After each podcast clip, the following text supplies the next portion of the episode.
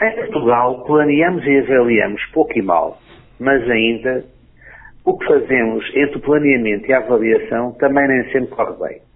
O mais recente relatório de saúde da OCDE retrata que cerca de um terço das mortes em Portugal estão relacionadas com fatores de risco comportamentais. Ora, tal leva-nos ao papel fulcral de uma intervenção preventiva em saúde. Já de acordo com os dados do Eurostat, a taxa de risco de pobreza em Portugal situa significativamente acima da média da União Europeia. Por outro lado, o aumento da esperança de vida em Portugal não está a ser acompanhada ao mesmo ritmo pela proporção de anos de vida saudável e também por isso a forte carga de doença e multimorbilidade que caracteriza a população portuguesa, particularmente acima dos 65 anos de idade, colocam uma grande pressão sobre o sistema de saúde. Mas também não podemos esquecer que em Portugal continuamos a padecer da inadequada utilização das respostas em saúde em situação de doença aguda. Por tudo isto, temos cada vez mais que centrar os serviços de saúde na pessoa e não na doença e simplificar o percurso do sistema de saúde.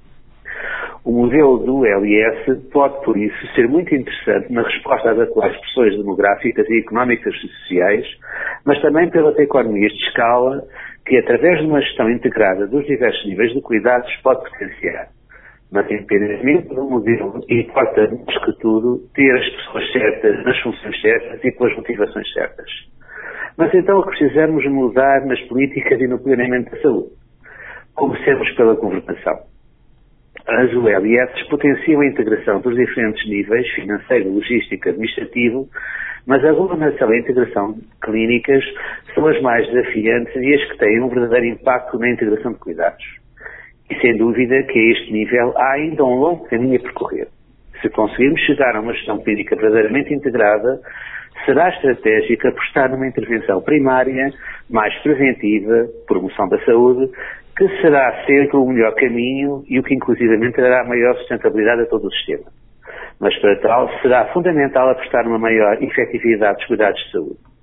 Depois, é fundamental apostar numa maior interoperabilidade dos sistemas de informação que permitam chegar verdadeiramente a um processo clínico eletrónico único que sejam comuns aos profissionais de saúde do hospital, das unidades de cuidados de saúde primários, quer seja privados, quer seja uh, públicos.